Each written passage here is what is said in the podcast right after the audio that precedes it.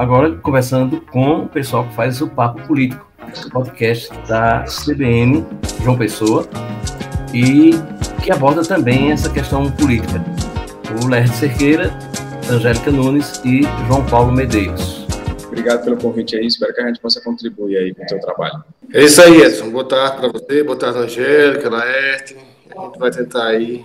Olá, boa tarde, boa tarde, boa noite a todos. A gente fica nessa temporalidade, né? Bem complicado. E aí eu queria, uh, primeiro, a gente, que a gente abordasse essa questão desse fenômeno chamado podcast. Como é que chega esse, essa mídia que uh, aparece como uma mídia eminentemente democrática, uh, uma vez que, a princípio, ela é aberta para qualquer, qualquer pessoa né, que tenha acesso à internet, e o, o, a explosão que teve dessa mídia por conta da pandemia. Eu queria que vocês falassem um pouco sobre essa relação do, da pandemia, do ser obrigado a ficar em casa e a consequência que isso teve em termos de explosão de podcasts no país. Olha, eu acho que a pandemia, na verdade, foi um. Foi somente e mais um elemento importante para a, o fortalecimento do podcast, né? Eu acho que, na verdade, o podcast acabou virando essa mídia tão, tão popular. Não sei se a palavra é popular, mas ela passou a ter uma maior é, inserção na vida das pessoas por causa da evolução tecnológica. A primeira coisa é isso, assim, a possibilidade de você fazer, é, gravar áudios, fazer conversas, é, deixá-las gravadas, é, fazer edição de áudio, é, poder colocar sonorização, poder incluir é, falas de outros momentos, a facilidade da edição, enfim, as questões tecnológicas elas foram fundamentais para o um início de processo, né? É, para que a gente tivesse esse início do processo. E aí, é, uma nova mídia sempre traz experimentações, né? Acho que isso ocorreu logo no início, e a pandemia acabou gerando esse, acho que alimentando ainda mais ou fortalecendo esse, essa plataforma, esse, essa mídia sonora, né, esse, esse modelo de, de, comunicação, porque de alguma forma você tinha facilidade de produção, as formas de comunicação estavam ligadas a essas tecnologias, é, e isso, obviamente, e você, e você com um fluxo de atividades menor para algumas pessoas, obviamente, porque houve uma necessidade de isolamento, é, acabou experimentando outras mídias, né? É, talvez porque é, estava fadigado com algumas, talvez porque percebeu que era possível ouvir e experimentar outras. A pandemia ajudou, porque criou um ambiente favorável ao consumo de todas as mídias, inclusive do podcast. Mas acho que a, a mídia tradicional, né, é, a mídia tradicional de TV, as TVs, as próprias rádios, os meios tradicionais, incrivelmente, foram os meios que alavancaram o podcast, com o processo de divulgação. Por exemplo, a Globo, na divulgação sobre os podcasts é, de, vários, de vários programas e de vários temas, a própria CBN, a própria Jovem Pan, também começaram a produzir conteúdo jornalístico nesse, nesse outro formato e fizeram e fazem ainda uma divulgação massiva desse formato, como uma maneira de retroalimentar o processo de comunicação jornalística. Acho que, é, os, incrivelmente, as mídias tradicionais abriram um espaço gigante para a popularização desse meio.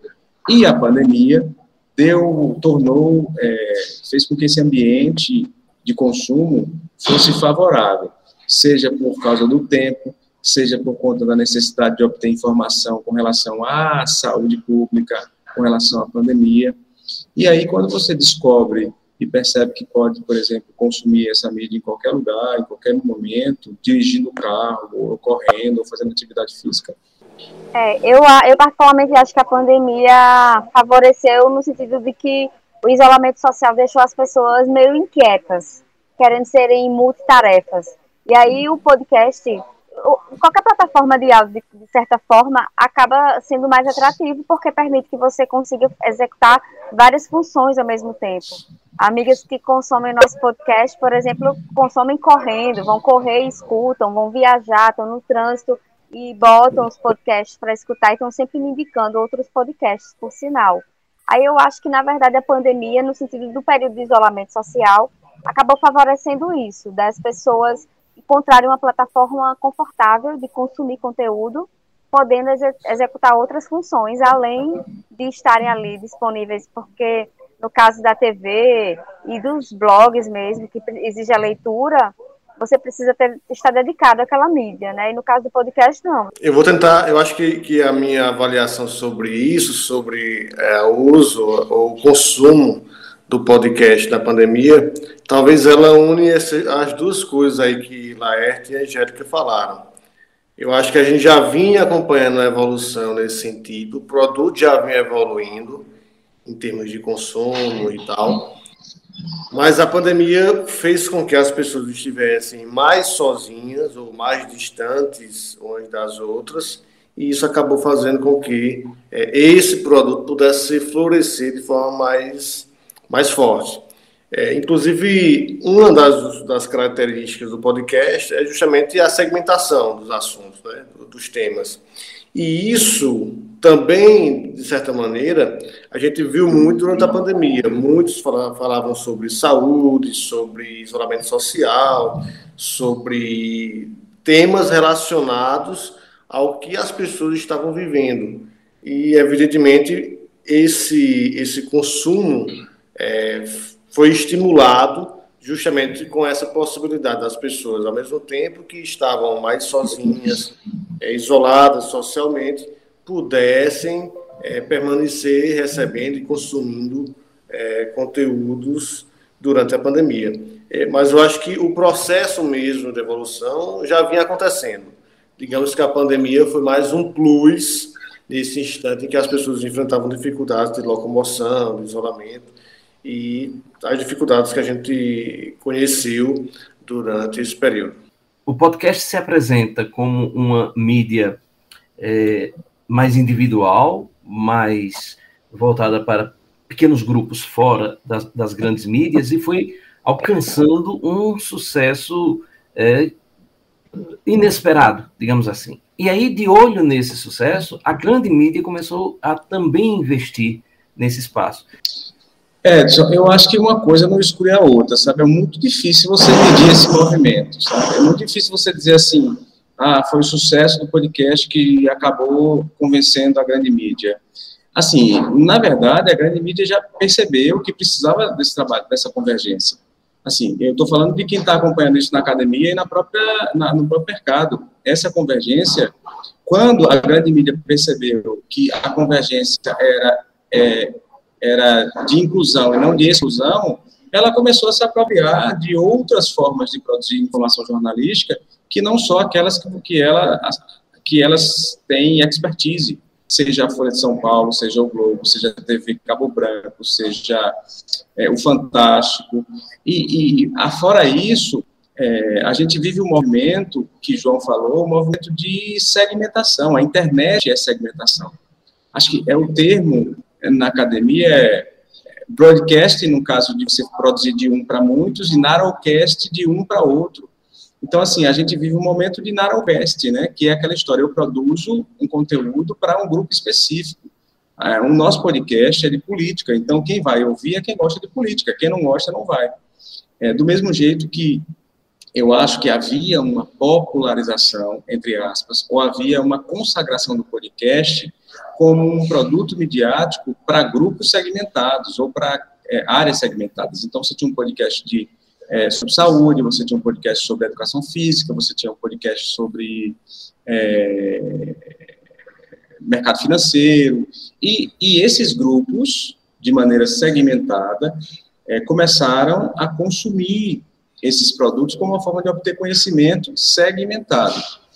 E aí, é óbvio que esse movimento de, de consumo intensivo é, e de, de, grupos acaba gerando uma onda de percepção de que ó, a gente pode também é, aumentar o nosso raio de atuação, de influência, é, falando de, de assuntos diversos ou também fazendo trabalhos segmentados. No caso do jornalismo, eu vou falar no caso de televisão, que é onde eu estou próximo, é, o que a Globo faz hoje, por exemplo, com o podcast, é não só discutir temas específicos, como agora está se fazendo com Ana Paula Araújo, com o podcast Abuso, como ampliar a cobertura jornalística em outras mídias. Então, eu tenho uma reportagem no Fantástico sobre determinado assunto de 10 minutos, mas eu tenho um podcast de 30 minutos que amplia a discussão, que faz o que a gente chama de cross-mídia, né? É, de você cruza as mídias, não é, uma, não é transmídia, não é simplesmente a, a, é, a, a aplicação do conteúdo da TV para uma mídia sonora, é a ampliação desse conteúdo. Né? Então, a TV tem usado para ampliar, para aprofundar, para é, é, segmentar alguns temas. E assim, aí se você diz assim, ah, a, TV começou a fazer isso porque percebeu a popularização, talvez, eu não, eu não tenho como afirmar isso. O que eu sei, e aí eu tenho como afirmar, é que a grande mídia, que a gente chama de mídia tradicional, e aí eu vou nomear jornais impressos de São Paulo, Rio, as TVs é, abertas é, e o, as rádios, né?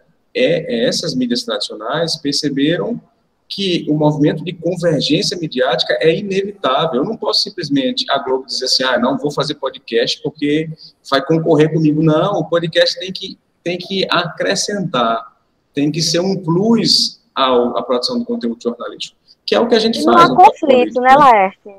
É. E não há conflito, é, mas, mas, não há conflito, é uma complementação, na verdade, né, do, do debate sobre a, determinado assunto. Mas é porque no início, Angélica, a mídia tradicional, ela tinha essa, esse medo, né, de, de, de, de que a internet fosse tomar o espaço é, dela.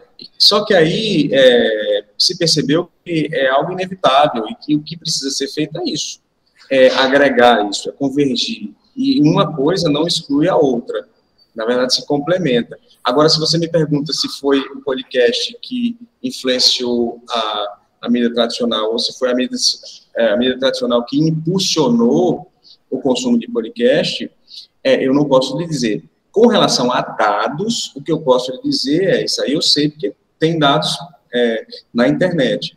Após a, após a divulgação, é, a produção de podcasts feito pelo Grupo Globo, o consumo de podcasts no Brasil aumentou muito.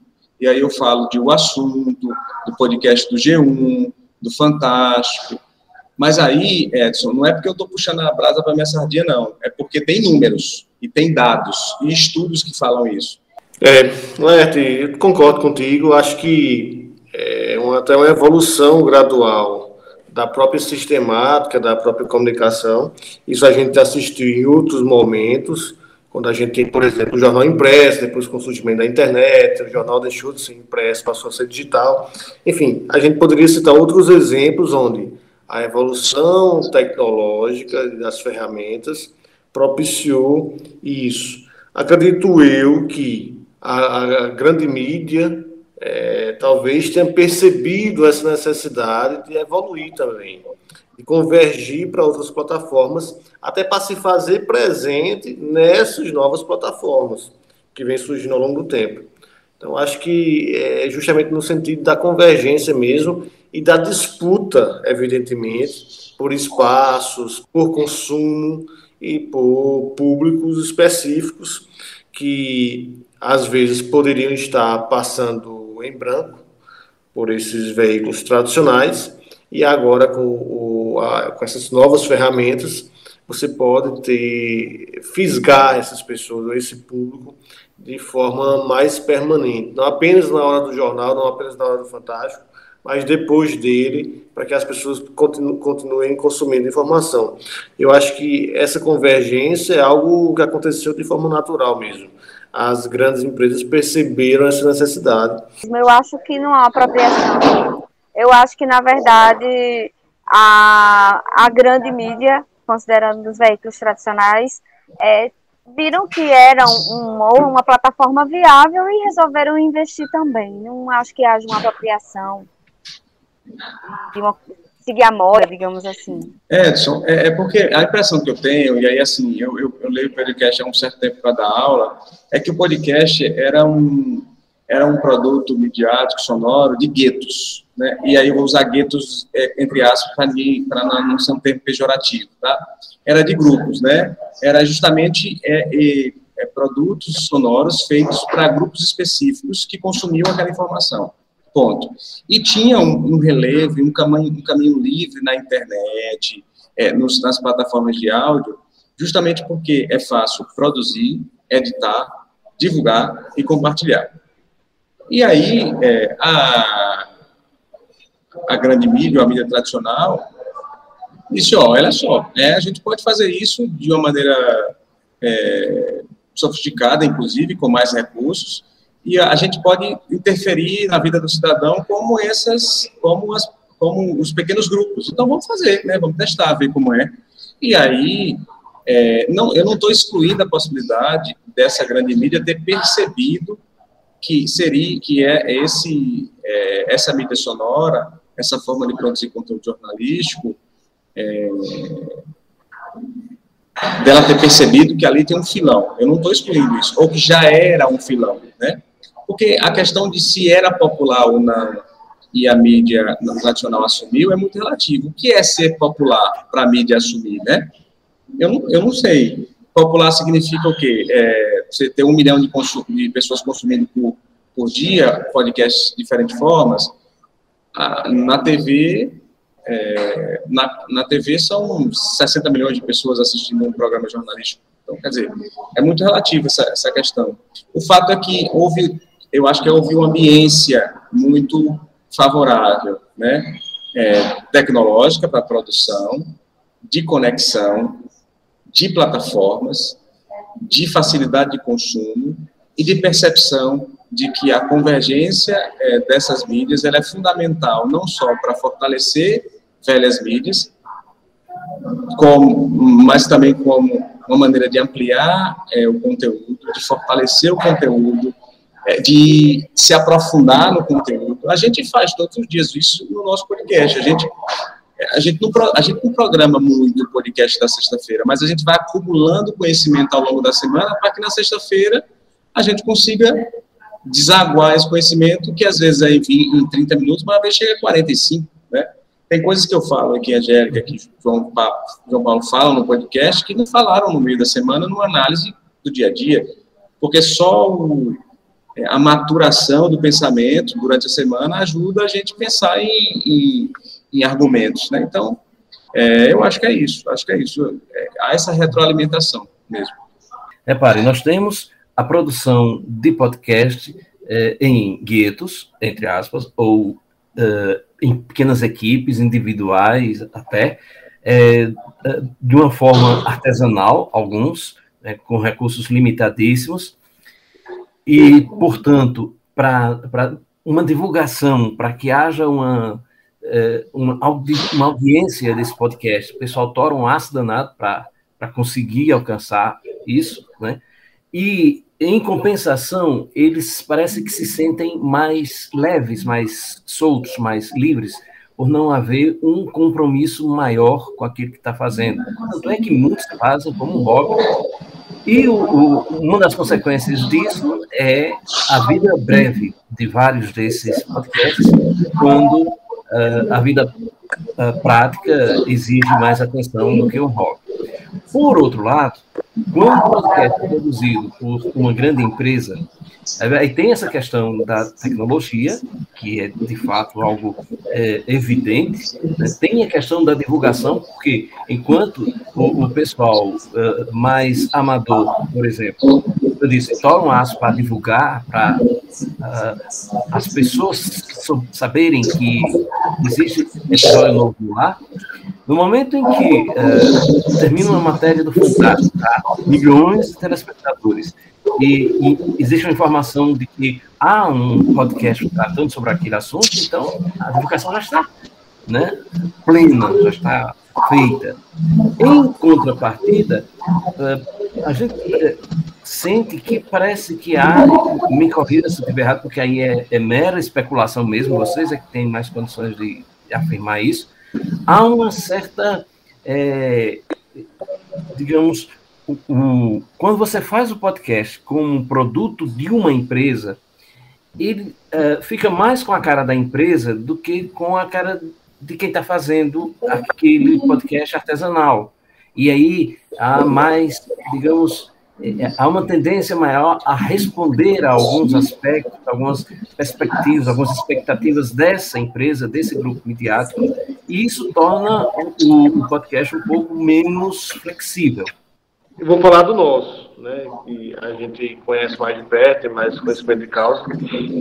Eu acho que não há, pelo menos do nosso caso, trabalho que a gente faz, e ao mesmo tempo que a gente consegue é, levar e transmitir na execução do podcast, eu acho que não há muito isso. Pelo menos vejo que a, a produção é feita de forma muito espontânea. É outra, é outra questão, Edson, que não dá para é, colocar uma régua. Né? Eu acho que é, uma coisa que é certa é, quando você faz um podcast de maneira, é, é, não sei se a palavra é artesanal, mas fora, fora de uma empresa de comunicação que tem uma linha editorial ou que tem é, uma forma de, de trabalhar, isso lhe dá, obviamente, liberdade para fazer da forma que você quiser, no formato que você quiser e falar o que quiser, inclusive falar palavrão se quiser, se não quiser, da informalidade ou da seriedade o limite ali são, são suas próprias, seus próprios traumas, ou suas, sua ideologia, ou a forma que você vê o mundo, e o que não significa que você tem liberdade absoluta. É, se for um produto comercial, por exemplo, a fala de qualquer pessoa que vende um produto comercial está limitado a quem paga esse, a quem paga esse produto, né? Então, assim, se eu faço um podcast sobre energia elétrica e quem patrocina Olha só, é um podcast independente, não está na empresa, mas tem um patrocínio da empresa de energia. Ali tem uma limitação, uma limitação editorial, que eu não vou falar da empresa de energia. Então, há uma limitação. Se não tiver nenhum patrocínio, se quem banca sou eu mesmo, ali está o meu olhar sobre, diante do mundo. Ok, está o que eu penso sobre o mundo. Mas o que eu penso sobre o mundo também é limitante, é uma barreira. Né? O que eu quero dizer é que essa liberdade absoluta que se fala em produção de podcast, seja artesanal ou não, ele não existe. A liberdade, é, a, a, a, própria forma de você ver o mundo é, é um limitante, né? É, mas, é claro, quando você vai fazer uma produção de podcast para uma empresa, é, nesse caso especificamente do podcast Papo Político, a gente não tem nenhum tipo de revólver na cabeça para dizer, ó, não pode falar de A ou de B, não pode escolher Bolsonaro, não pode falar bem. A gente fala aquilo que a gente entende, compreende a partir da nossa argumentação. Ponto. Agora, óbvio, você está dentro de uma empresa, e, a, e dentro de empresa você, você é, primeiro, você precisa pensar no padrão, segundo, você precisa é, se conter na linguagem. Eu não vou usar termos chulos num podcast dentro da empresa, talvez eu use na minha, quando eu tiver, se eu tiver um podcast próprio. Né? Mas na empresa eu não vou fazer. Porque a própria institucionalização do conteúdo jornalístico nos coloca diante de formatos e padrões é, que dão, de certa forma, uma, uma polida no conteúdo. Mas polir o conteúdo não significa tolher o conteúdo. Né? Porque eu não, eu não deixo de falar bem de Bolsonaro, nem de falar mal, porque, por conta da empresa. E nem João Paulo, e nem Angélica Nunes. Agora, deixa eu dizer uma coisa. Isso tem a ver com trajetória jornalística, isso tem a ver com confiança no, no, no, na argumentação do dono da empresa. Isso tem a ver com uma série de coisas que não estão somente ligadas a estar fazendo um podcast dentro de uma empresa e estar fazendo um podcast fora da empresa.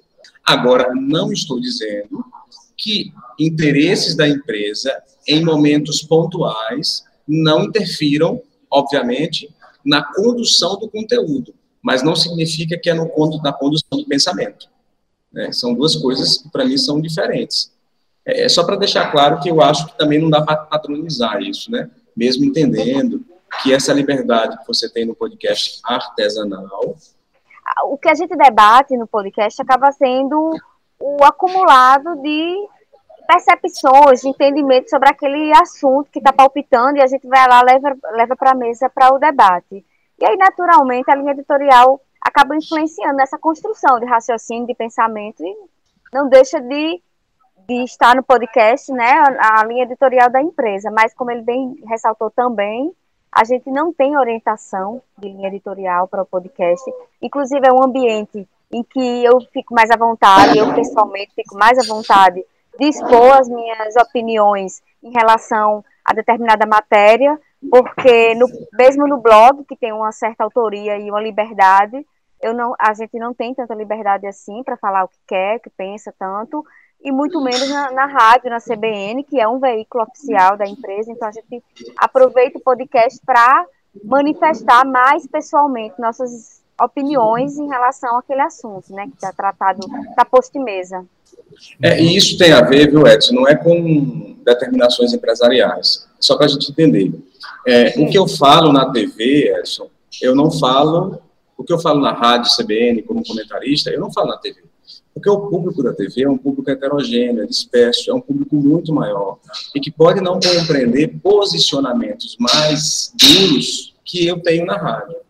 No podcast, a liberdade que nós temos, não só de conteúdo, como de, é, é, de formato, né, é, de linguagem, vamos dizer assim, tem a ver, inclusive, com o público.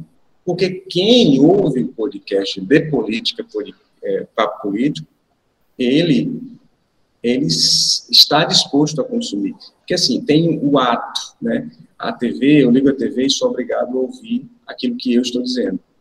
Mas no podcast existe o ato ativo. Eu entro na plataforma, eu abro o podcast, ou seja, há um interesse que vem do caminho inverso, que é do público. Então, é, eu não tenho preocupação de falar de A ou de B, porque eu sei quem vai consumir é, está aberto a ouvir A ou B. E se não tiver, ele não vai ouvir mais. Por quê? Porque é, ele vai saber ali que o que a gente está fazendo é, é a partir da nossa percepção do mundo. Né? Quando a Angélica disse que fica mais livre, e a gente fica mais livre, de fato, todos nós ficamos mais livres, é porque a gente não tem preocupação de fazer piada, a gente não tem preocupação de brincar, é, brincar com o conteúdo sério, né? A gente não tem preocupação com uma linguagem, assim, é, com usar termos que, por exemplo, na TV eu não uso, que na rádio eu não uso, né? É, é exatamente um, isso, Laércio. Um adjetivar, por exemplo. A gente não tem problema de adjetivar em excesso no podcast. Então, essa liberdade é, de linguagem, de formato, é, é muito maior do que, é, do que eu estaria em outro meio. Não estou dizendo que dentro da empresa você não percebe de maneira osmótica, osmótica Exatamente. os movimentos que podem, de alguma forma, não é tolher o seu pensamento, mas moldar o seu pensamento.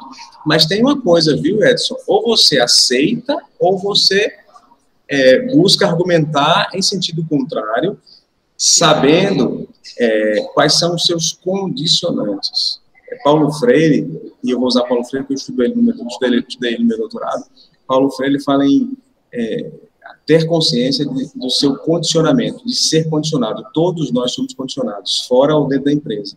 Quando a gente percebe quais são os nossos condicionantes dentro da empresa, fica mais, muito mais fácil ultrapassar os limites. E a gente faz com argumentação.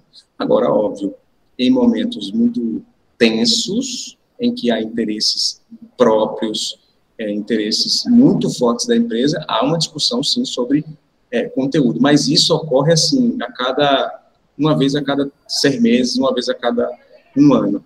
Agora, no dia que eu for fazer um podcast de política com João Paulo Medeiros e Angélica Nunes fora da empresa, talvez o que mude é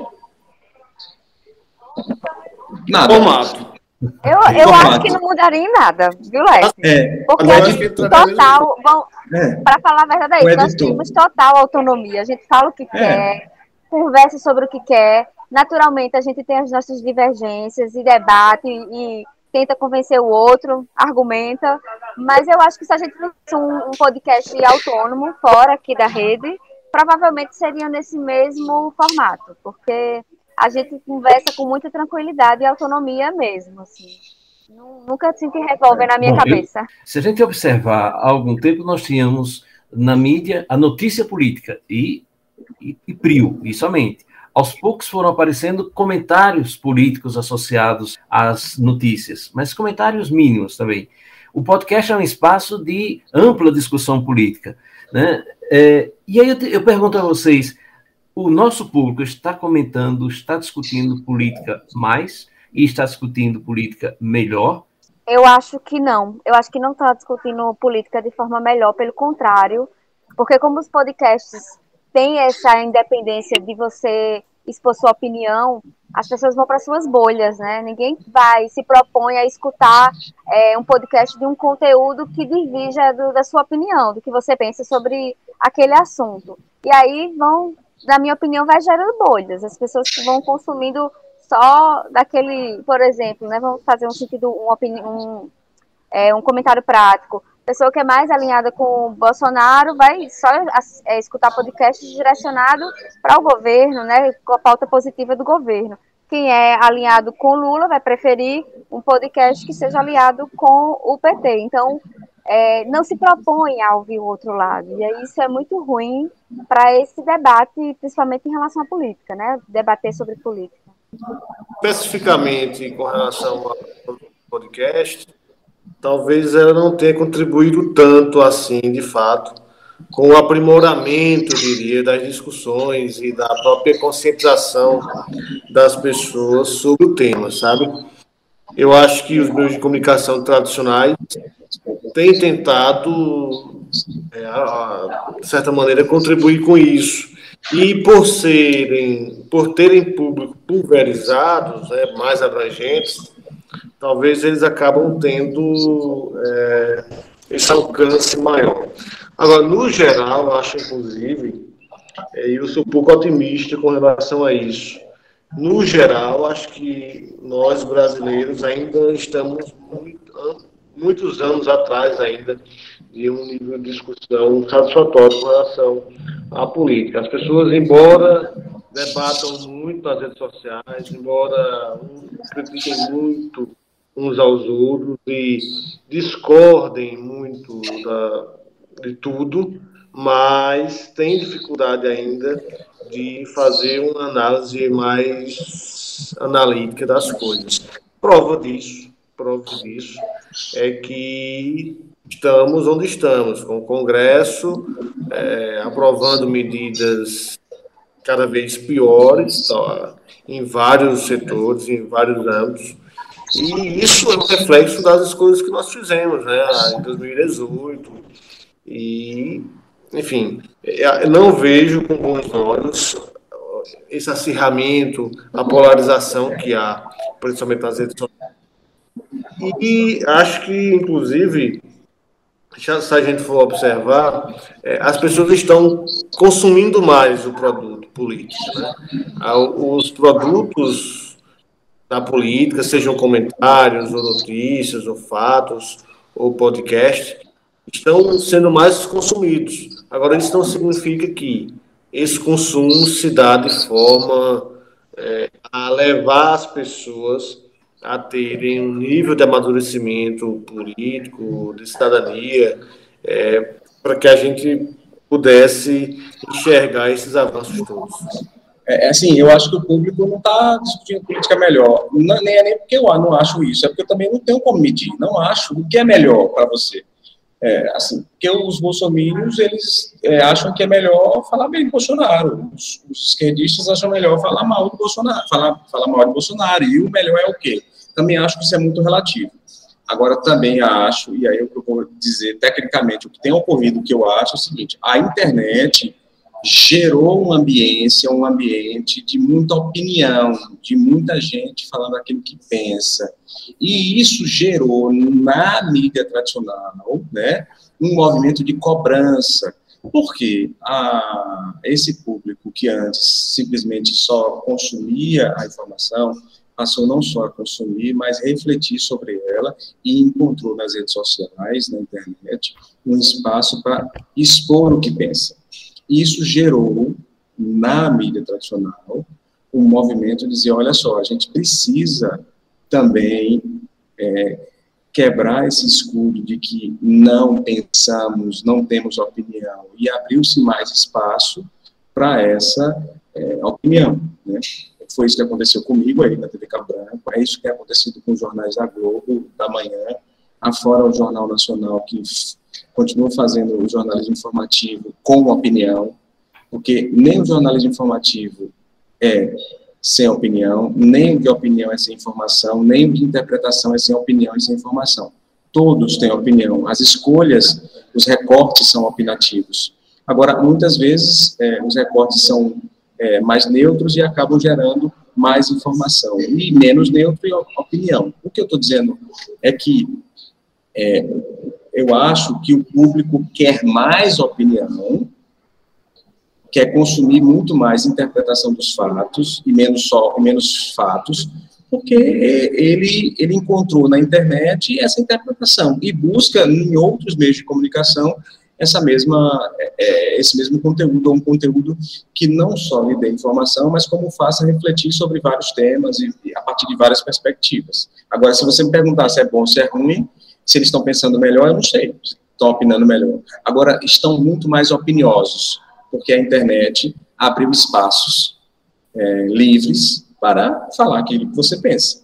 E isso, do mesmo jeito que é ótimo, gerou esse mundo que a gente vive aí de muita anomalia mesmo. Sabe? E o que a gente está vendo é a política sendo usada como instrumento de guerra discursiva. Aí é uma outra história. Nós poderíamos, de alguma forma, associar o podcast ao, ao papel das revistas semanais? Seria mais ou menos essa a equação hoje do, da mídia factual para o podcast? É, são, não é que, não sei se a, se a palavra é, é, é, comparação, mas é porque tem características parecidas, ou características que convergem. Aprofundamento, é, contextualização, é, ampliação dos fatos, é, historicização, é, opinião, interpretação, coisas que as revistas semanais tinham. Mas Previsão podcast, do que está em pauta no futuro, né? Previsão, é, faz é, pré, exercício é, também no podcast. Exercício de prever, né? Prever o que será o assunto e fazer a nossa análise sobre o desdobramento disso também são que a revista tenta fazer, porque ela também não pode é, se sobrepor, que já saiu, né? Já saiu, já é notícia, já foi amplamente é. divulgado, e as revistas sempre fazem esse exercício, né? De trazer algo a mais ou de projetar o futuro. E aí o podcast, nesse sentido, é muito parecido. Então, eu acho que são características que são convergentes, entendeu? Eles têm características convergentes. Só que é, é bom lembrar que o podcast é, alguns são semanais, outros são diários. Eu ontem ouvi uns três diários. O café da manhã é diário, o, o Estadão, o podcast é diário. E eles conseguem fazer aprofundamento, contextualização, previsão de fatos do hoje todos os dias. Por quê? Porque tem mais espaço, tem facilidade de, de proliferar a informação, de multiplicar, de compartilhar. Eu acho que a estrutura de conteúdo é muito convergente. Né? Da, e é muito parecida com, com as revistas semanais. Lembrando que, por exemplo, as revistas semanais, elas se dividiam em sessão e os assuntos eram aprofundados a partir de sessões. O podcast, ele, em, na maioria das vezes, escolhe temas específicos ou temas relacionados. O podcast do Estadão, por exemplo, fala de pregatório, mas também fala de Auxílio Brasil, mas também fala sobre é, COP 2026. Mas são temas similares, estão relacionados à política. O, a, o assunto escolhe um único tema. O, o, o café da manhã, é, o café da, da Folha de São Paulo, elenca os temas que serão discutidos ao longo do dia, mas é, em, na maioria das vezes relacionados à política. E a revista não, né? a revista tem aquela história da segmentação bem é, da editorialização, que é bem comum dos meios tradicionais impressos do, do século passado.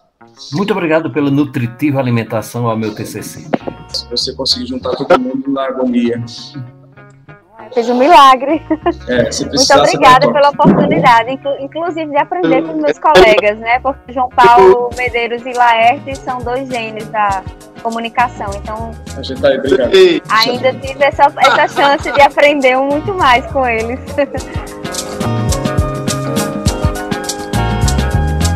Então é isso, fique ligado, fique ligada no próximo episódio da temporada Podosfera do podcast Aqui às Quintas, que tem a produção, edição e apresentação de Edson Tavares e a distribuição pela plataforma Anchor. Marque aí na sua agenda nossos próximos encontros que acontecem sempre aqui às quintas.